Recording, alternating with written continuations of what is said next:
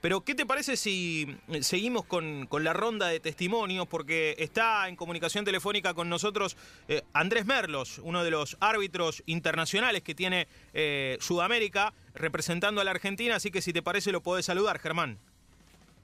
Bueno, Andrés, qué gusto saludarte. Germán Sos y Juan Manuel Tucci. Estamos haciendo este tiempo extra de domingo en Club 947. ¿Cómo te va? Hola, buenas tardes Germán, Juan, ¿cómo les va? Una alegría escucharlos. Todo muy bien, gracias a Dios, eh, todo muy bien en, esta situación nueva que hoy nos plantea eh, el mundo y bueno, tenemos que llevar adelante como podemos, ¿no? Es verdad, es verdad, cada uno como, como lo puede llevar a cabo, pero bueno, es una situación que nos toca atravesar. Y en tu caso, hemos charlado hace un rato con Dylan Gisi y hemos estado charlando con muchos jugadores a los cuales, bueno, Dylan Gisi, imagínate, mide 1,95 y vive en un departamento. ¿Cómo hace para entrenarse más o menos, eh, ya normal es imposible, pero digo, más o menos a la altura de mantenerse? Es una utopía para muchos. ¿Cómo es tu caso, Andrés, el caso de un árbitro para atravesar esta situación, para mantener una preparación, aunque sea básica, no sé de qué nivel podés vos? Pero bueno, en definitiva, ¿cómo es tu situación? Sí, bueno, en realidad mi situación es muy parecida a la del flaco. Eh, no mido tanto como él, ¿no? Soy más petizo. Pero sí, estoy en un departamento donde no tengo patio, donde tengo que eh, entrenar en espacios reducidos, corriendo la mesa, corriendo el sillón y tratando de armar los trabajos específicos en espacios reducidos que nos manda el profe de, de FIFA y AFA en este caso, que más o menos se han puesto en, acuerdo y, bueno, tratamos de hacerlo todos los días eh, para no perder eh, el ritmo y, bueno, y el estado físico, ¿no? Porque es fundamental, nuestro cuerpo es nuestra herramienta de trabajo y la tenemos que cuidar como tal. Eh, y bueno, tratando de adaptarnos a todo, esto. gracias a Dios tenemos el apoyo constante de, de Conmebol y AFA, eh, donde estamos conectados a través del, de, bueno, de Zoom, de Meet, que son los sistemas que estamos utilizando para, para, bueno, hablar de las nuevas reglas de juego, de cómo se van a implementar, si se van a implementar o no, sobre todo en lo físico y, y más eh, en lo mental, ¿no? Porque esto es algo nuevo que, que, estamos viviendo todos, que el día a día nos va enseñando una cosa nueva y, y creo que, que en principal lo que tenemos que estar es fuerte mentalmente si no estamos fuerte mentalmente, espiritualmente, esto te lleva a muchas cosas. Entonces hay que enfocarse mucho en eso para poder después llevar eh, a lograr lo otro, ¿no? que lo, ya sea lo, teórico o lo físico. Es cierto, bueno, encima hay una serie de, de cambios a los que habrá que adaptarse en el comunicado por la International War. Igualmente no hay en esos cambios no hay una profundidad tan, tan potente, Andrés. En, las modificaciones son por ahí bastante superficiales, no de fondo, ¿no? No, no, eh, lo hemos estado mirando, hemos estado haciendo trivia, la estamos analizando. Eh, ya empezamos toda esta semana con, con a la cabeza y todo su equipo arbitral, Sergio Viola, Sánchez, bueno, Sergio Fiorati, el Turco Avit, bueno, todo su equipo, estamos trabajando con trivias, eh, analizando y cada uno dando su, su punto de vista, que, como decís vos, no, son no son todos los cambios, pero bueno, también es algo importante porque las reglas siempre se van actualizando a mitad de año y, bueno, como era en, lo normal, digamos, de lo que se hacía, era aplicar las reglas de juego a partir de mitad de año, o sea, a partir de, mitad de año se tienen que aplicar la la nueva reglamentación, así que bueno, eso también hay, hay competiciones a nivel, por ejemplo, con Mebol, en la cual ya se inició, yo, yo jugué fase de grupo en Bolivia, bueno, ya, ya, habían empezado los grupos eh, con la vieja reglamentación, y vamos a retomar el Copa Libertadores y Sudamericana eh, ya con un reglamento nuevo, el cual no sé si se se va a aplicar o no, si, se venía haciendo como antes, no se tendría que aplicar, pero bueno, eso, eso se verá, ¿no? Con el correr del tiempo. Andrés, eh, quería consultarte acerca de, este reglamento nuevo. Además, eh, para sumarle una complicación quizás, cuando se, se lleva a cabo un cambio de reglamento, generalmente se hace con una competencia de referencia, digo, no sé, un mundial, una Eurocopa, una Copa América, en la que solamente, no sé, un porcentaje muy pequeño de los futbolistas que, participan en todas las ligas del mundo, en todas las ligas afiliadas a FIFA, pueden jugarlos. Los, privilegiados lo pueden jugar, bueno, lo llevan adelante con las nuevas reglas. Y al verlo todo el mundo, eh, por ahí el, hecho del ejercicio de ver partidos lleva al mismo futbolista y a nosotros como periodistas y ustedes como árbitros también, a cuando haya que aplicarlo, se inicia con los torneos y ya lo tenemos más o menos estudiado. Acá va a ser prácticamente hacerlo a ciegas, porque los jugadores pueden recibir las reglas y demás, pero hasta que no se lleve a la práctica y, no se pueda ver, va a ser muy complicado realmente. Sí, comparto con vos, comparto con vos. Creo que yo esto es algo personal, ¿eh? no, no, no es nada oficial. Creo que eso se va a evaluar, se va a evaluar a ver si se van a aplicar las reglas nuevas o no cuando se reanude todo lo que es el, fútbol, ¿no? Me parece que se va a evaluar, es algo personal. Y después, bueno, es como lo físico, es adaptarse todo. Nosotros mínimo necesitamos 21 días de pretemporada como para adaptar nuestro cuerpo de nuevo al nivel de, de competencia que estamos acostumbrados a dirigir cada fin de semana. Así que creo que va a llevar un tiempo de readaptación, tanto en lo físico como también decís vos, en lo que es la parte teórica de aplicar las nuevas reglamentaciones. Andrés, eh, el VAR, ¿qué, visión tenés? A ver, más allá de que, a ver, todos vamos caminando hacia el VAR, es inexorable, no, no, no es que eh, hay que ver si se implementa o no. Se va a eh, implementar más temprano que tarde pero digo, eh, tu visión particular con el VAR, ¿lo ves bien? ¿Lo recibís bien como árbitro? Eh, ¿Te parece que va a ser una herramienta cuando se consolide, ¿no? Porque sigue siendo discutida en todo el mundo, pero cuando en el momento de irse consolidando a, prueba y error, va a seguir, va a ser una herramienta que, que los va a terminar salvando a los árbitros. ¿Cuál es tu visión al respecto? Mira, yo siempre lo dije, eh, soy creyente, ¿no? Eh, gracias a Dios que, que, existe el bar, que llegó el bar y que llegue lo antes posible.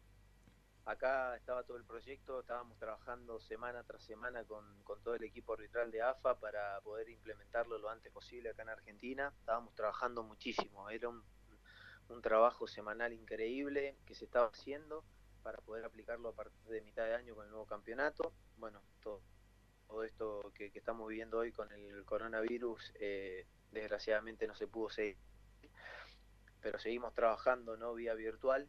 La verdad que el bar eh, para nosotros como árbitro, y hablo en lo personal, eh, es lo mejor que nos puede pasar, es lo mejor que nos puede pasar porque es una opción más que uno tiene.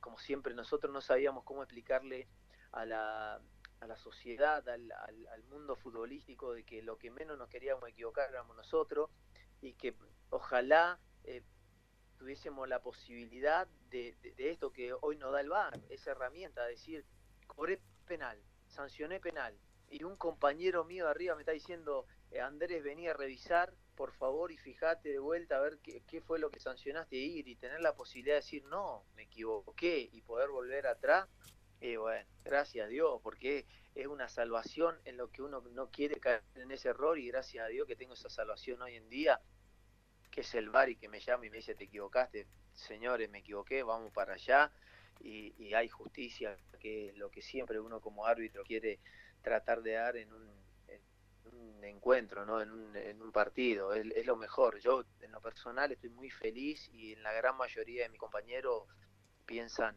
eh, exactamente lo mismo que pienso yo.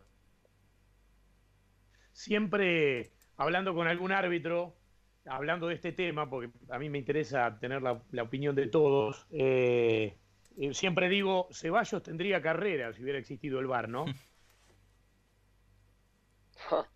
Pero claro, bueno, ahí ponés un ejemplo, Dieguito Ceballos. Vos te pensás que si Dieguito eh, cuando sanciona ese penal, ¿sí? que él está 100%, 100 convencido de que él lo vio adentro. Y es más, las cámaras veíamos que el jugador cae un metro y medio adentro. Dieguito, si lo hubiesen llamado, ¿vos te pensás que Diego no dice, no, señores, me equivoqué, vamos, es tiro libre directo? Pero por favor, o sea, no me cabe la menor duda que hubiese pasado eso. Y bueno, y por eso te digo que, que gracias a Dios que hoy tenemos esa herramienta fundamental para nosotros que nos va a ayudar. Obvio que estoy de acuerdo con vos que hay que aceitarla, que hay que trabajarla, que hay que mentalizar a la gente de que, de, que bueno, que tiene sus cosas, sus pros y sus contras, y que bueno, que hay que ir afinando y hay que ir eh, tratando de llegar a, la perfección, que, que, es imposible llegar a la perfección, pero bueno, lo más cercano posible y, y adaptarnos también, ¿no? A saber de que bueno, de que lleva su tiempo, de que tiene su adrenalina, no es fácil para un árbitro que te llame no es fácil psicológicamente que un árbitro está, tiene que estar preparado para decir, wow, tengo que cambiar mi decisión, me equivoqué. Y eso va en lo personal, o sea, eh, no es fácil, no es fácil porque uno tiene también que estar preparado psicológicamente para decir, tengo que cambiar, tengo que, tengo que tener la humildad de decir, me equivoqué y voy para allá y me equivoqué ante un estadio de 60.000, de 100.000 personas, de lo que sea, sí, señores, yo me equivoqué, pero gracias a Dios tengo el bar que pude solucionar y pude hacer justicia. No es fácil. Andrés, eh, ¿cómo, ha sido el, debut, digamos, en lo internacional? Eh, está claro, han sido pocos partidos por, por esto, ¿no? Si no, estarías dirigiendo normalmente Copa Libertadores o Sudamericana. Pero ¿cómo lo, cómo lo viste, a, diferencia por ahí del fútbol argentino, el, hecho de por ahí dirigir a otros equipos de otros países, las primeras experiencias? Sí, la verdad que había arrancado un año espectacular, donde enero había tenido la posibilidad de ser como representante de los árbitros argentinos en la Copa Libertadores Sub-20, que lo hicimos de, de, una manera increíble con mi equipo arbitral, Luquita Germanota y Facu Rodríguez que me acompañaron. Eh, no tuvimos la posibilidad de llegar más arriba porque, bueno, River llegó a la final. Eh, pero bueno, es un poco más de lo que por lo general le pasa a los equipos arbitrales argentinos, ¿no? Eh, la sensación que tuve en Chile, que tuve en Bolivia, en Copa Libertadores, que, tuve la posibilidad de jugar, la verdad que eh, es como que uno se siente muy valorado. O sea, eh, te cruzas con los jugadores, yo tuve la posibilidad de cruzarme con, bueno, no sé, con Nico Blandi, con Mouche, que están en el Colo Colo, con Inter, con Alexandro, y, y es como que ellos se sienten, no es por, por, por desmerecer el, el arbitraje del resto de Sudamérica, sino que estamos valorizados por lo que nos exige nuestro fútbol argentino acá, que es muy duro y es muy difícil dirigir acá. Y afuera se nos reconoce muchísimo, porque saben, wow, puede dirigir, no sé, que yo venía a dirigir un clásico como Rosario Newell. Me dice, loco, si vos pudiste dirigir este clásico, me imagino lo que es este partido. Y no es que es más fácil, es distinto, se te valora más, eh, eh, eh, es, otro tipo de juego. Eh, pero sí, la verdad que las experiencias fueron hermosas y, bueno, desgraciadamente por el coronavirus este se, detuvieron pronto, pero bueno, siempre preparándonos para, para todas esas nuevas experiencias que, se vienen. Es interesante esto que planteabas, Andrés, porque hay dos ejemplos muy claros de esto que decís, de las enormes dificultades que a veces tiene el dirigir el fútbol argentino con respecto a otros estamentos o, a nivel internacional. Hay dos árbitros argentinos, bueno, Elizondo siempre fue muy, muy bien visto a nivel local también, pero, pero Pitana es alguien que a nivel local ha sido bastante castigado, en algún caso ha cometido errores que merecían alguna crítica, en otro caso no tanto, pero en definitiva nunca se le vio a nivel local el enorme nivel que tuvo en la Copa del Mundo, eh, emulando lo que había hecho Elizondo, que en su momento pensamos que nunca se iba a repetir, y sin embargo con, con Pitana se dio. Entonces, digo, e, es un ejemplo que subraya un poco esto que marcas. Ustedes, ustedes como, cuando hablan entre ustedes los árbitros, ¿cómo ven el nivel eh, del arbitraje argentino? ¿Lo ven eh, tan mal como suele señalarse en alguna crítica? ¿Lo ven con errores que antes se tenían de la misma manera, pero no existía la tecnología que los evidenciaba como hoy. ¿Cuál es el, análisis que hacen? Qué buena pregunta, es muy buena pregunta la que hiciste. Siempre se plantea eso. Eh, como decís vos, eh, lo que hizo Néstor, eh, él hizo historia a nivel mundial y hoy cuando viene a Argentina se lo, se lo castiga mucho.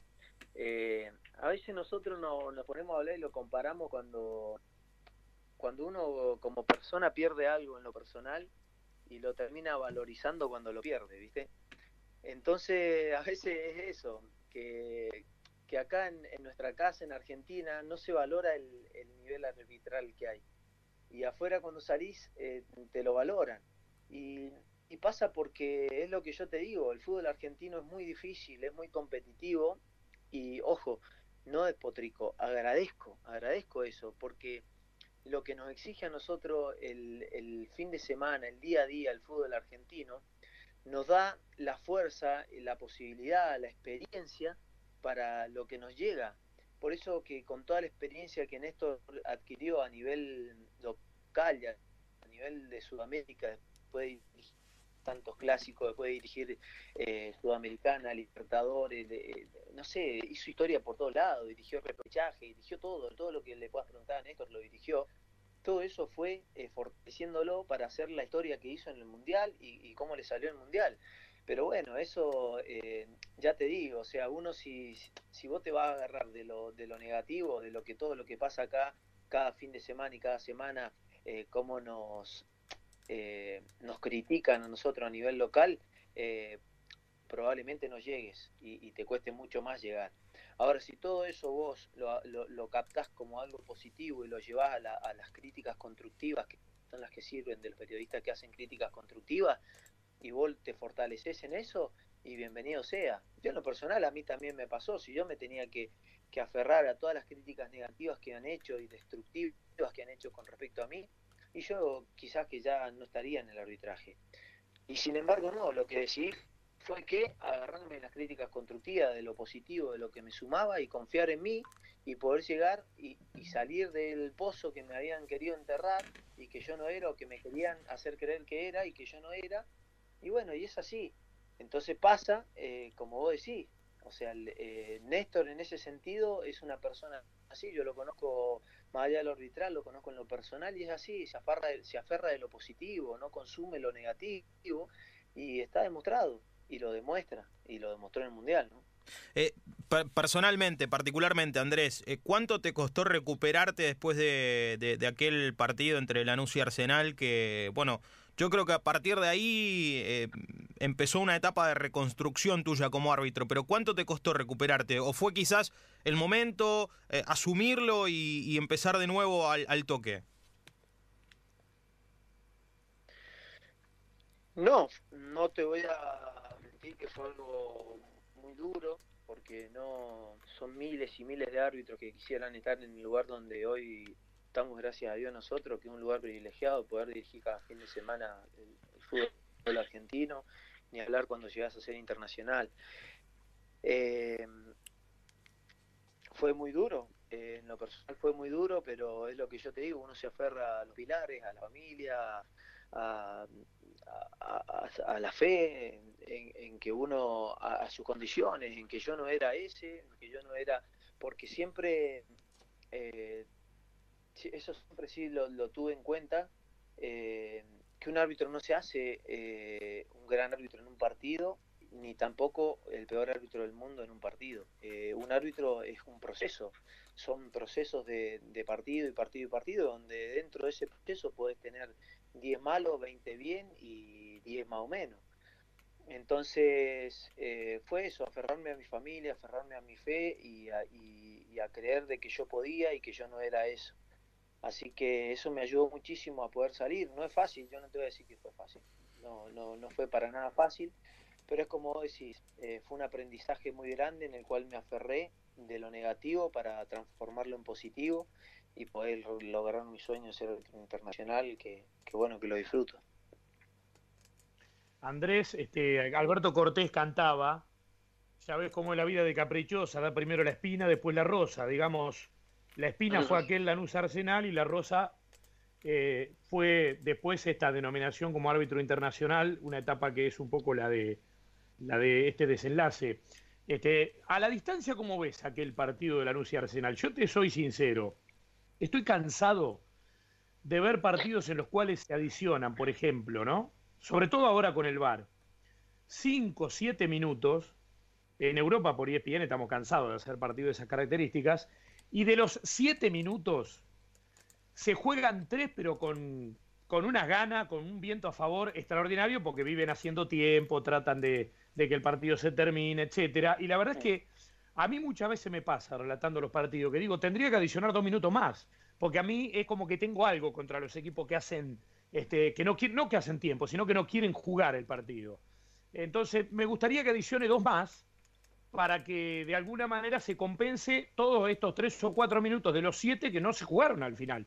Porque hay uno que se tiró y fingió y se quedó tirado en el piso este, y perdió tiempo a propósito porque no tenía nada como dice Troglio, el 80% de los jugadores que se quedan tirados en el piso no tienen nada. A 85 y 90, venimos a subir el porcentaje, no tienen nada y se quedan tirados un rato, perdiendo tiempo, digo. Y la verdad que esas, esas situaciones, si, si somos estrictamente justos, merecen que se le adicionen dos o tres minutos más a jugar en compensación con lo que no se juega en ese tiempo adicional. ¿Vos sentís que te pasó un poco eso aquella vez?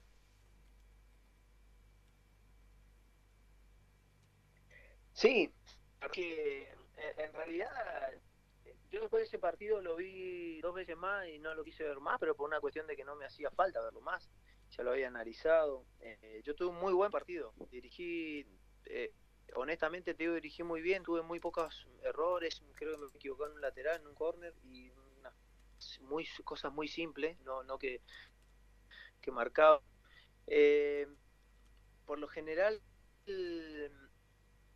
eh, yo te tengo que decir, fue falta de mía, fue inexperiencia, tenía muy poca experiencia, era un partido muy difícil, tanto en lo político, por todo lo que se va. Y a veces eh, uno, por inexperiencia, a veces peca, pero es como vos decís, yo, yo eh, siempre traté de ser lo más justo, yo siempre por la justicia y interpreté de que, de que me parecía que, que, que las protestas en ese momento, me acuerdo el partido, era era mm, no eran justas las que quería hacer Palermo y, y Abondancieri, porque el, empate había sido en el tiempo reglamentario, había venido un córner y había sido en el tiempo reglamentario. Y siempre hay que saber de que el árbitro lo que adiciona no es lo que se va a jugar, es el mínimo. Lo que nosotros adicionamos es el mínimo. Lo que pasa que a veces cuando transmiten quieren decir, no, quedan 10 segundos, quedan 5, no. Ese es el mínimo de lo que nosotros vamos a adicionar. Yo te puedo marcar 5 y jugar 6, porque dentro de esos 5 yo interpreté que se tenía que jugar un minuto más. Y si lo puedo marcar, lo marco, y si no, lo juego. Lo jugamos un minuto más. Está en marcarlo o no marcarlo, pero yo lo que, lo, que sanciono es lo mínimo que voy a adicionar.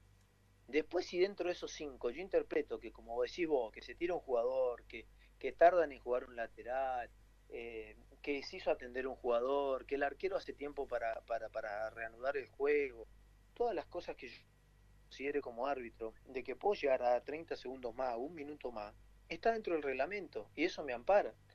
Entonces, es como decir vos, o sea, eh, lo que sí la gente tiene que entender, de que cuando el árbitro dice 5 minutos, ese es el mínimo que se va a jugar.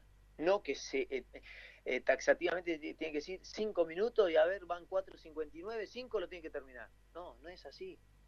No es así. Pero bueno, no voy a andar explicándole a cada uno eh, cómo es la parte reglamentaria y qué es lo que nos cubre y por qué damos nosotros la edición que damos, ¿no? Sí, yo comparto eso. No, a, ver, en aquel momento recuerdo haber este, justificado el, tiempo adicional que diste, pero reconozco que yo soy un poco enfermito con eso, porque a mí me molestan los equipos que no quieren jugar un partido. No me molesta el que se defiende, no me molesta para nada el equipo que se defiende, porque es una herramienta, puede colgarse del travesaño si así lo desea, no hay ningún tipo de problema. Sí tengo problema, y esto es una opinión personal, con los equipos que no quieren jugar un partido. ¿sí? Que eh, los jugadores que se tiran, que no lo quieren jugar. Este, después defendete y haz lo que quieras, pero no querer jugarlo para mí es, eh, eh, a, mí me produce rechazo. Entonces estoy siempre poniendo énfasis en esta cuestión.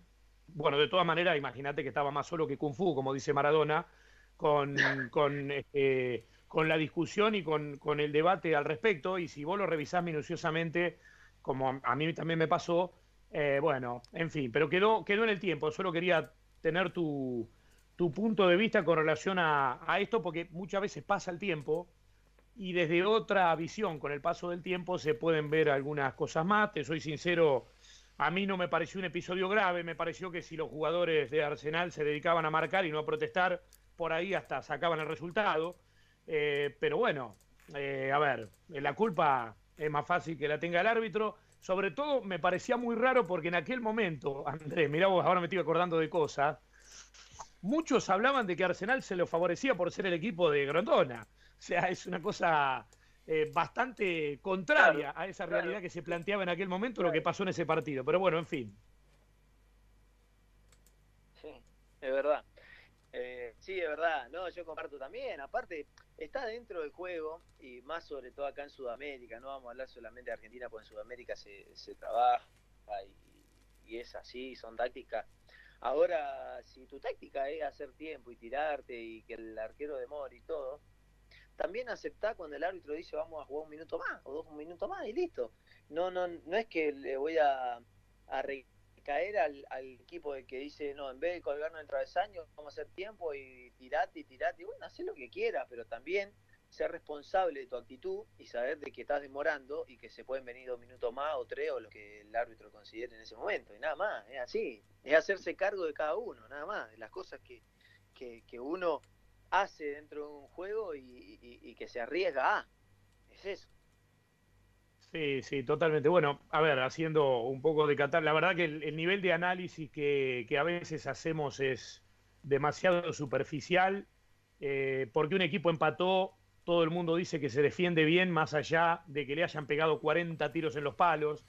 Entonces, porque, porque el resultado se le dio, se habla de que se defendió bien. Entonces, digo, trazando el paralelo, eh, muchas veces se analiza por, por algo que ha pasado y porque cayó bien o cayó mal, y no por si estuvo bien o mal hecho. Y esto es un tema que nosotros también tenemos que, analizar severamente porque eh, este, que es el país de la etiqueta, ha generado que a vos te quede esa etiqueta y que cuando se te nombró internacional a principio de año, muchos digan, pero ¿cómo van a nombrar internacional a Merlos? Un tipo que eh, adicionó eh, tantos minutos en la anuncia Arsenal sin preguntarse si estaban correctamente adicionados, ¿no? A esto es lo que, esto es lo que, lo que a mí me parece mal por lo pronto. Pero bueno, en fin, queríamos tener una charla contigo para ver cómo los árbitros atraviesan esta cuestión. En tu nombre, un abrazo a todos los que te rodean y bueno, un saludo. Estaremos igualmente pegándote un palo cuando corresponda, ¿eh?